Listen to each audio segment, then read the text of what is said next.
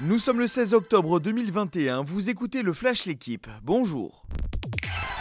Privé de ses Sud-Américains, le PSG s'en est remis à Kylian Mbappé. Paris s'est imposé à domicile face à Angers 2-1 en ouverture de la dixième journée de Ligue 1. Angelo Fugini ouvre le score pour le SCO en première période. Mbappé sauve les Parisiens avec une passe décisive pour Danilo Pereira et un but sur un pénalty controversé en fin de match. Battu à Rennes avant la trêve, le club de la capitale prend 9 points d'avance sur son dauphin Lens.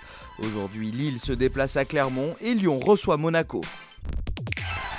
Annoncé en danger, le Grand Prix de France se tiendra bien l'année prochaine.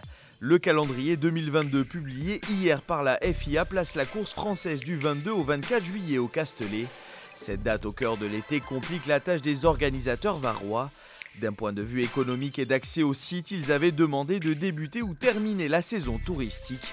Actuellement en négociation pour prolonger le rendez-vous tricolore au-delà de 2022, le promoteur français n'a donc pas été écouté.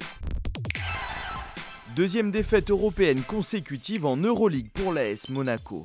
Les Monégasques se sont inclinés après prolongation 85-81 face à Barcelone lors de la quatrième journée. Les Barcelonais ont profité d'une fin de match manquée des locaux pour conserver leur invincibilité européenne. Le monde du surf pleure l'une de ses figures emblématiques et l'un de ses pionniers. Tom Moret, l'inventeur du bodyboard, est mort hier à l'âge de 86 ans. Originaire de Détroit, il débarque à 8 ans en Californie où il restera toute sa vie. Surfeur, créateur, ingénieur ou encore musicien, l'Américain a profondément marqué le monde de la glisse. Merci d'avoir suivi le Flash l'équipe. Bonne journée.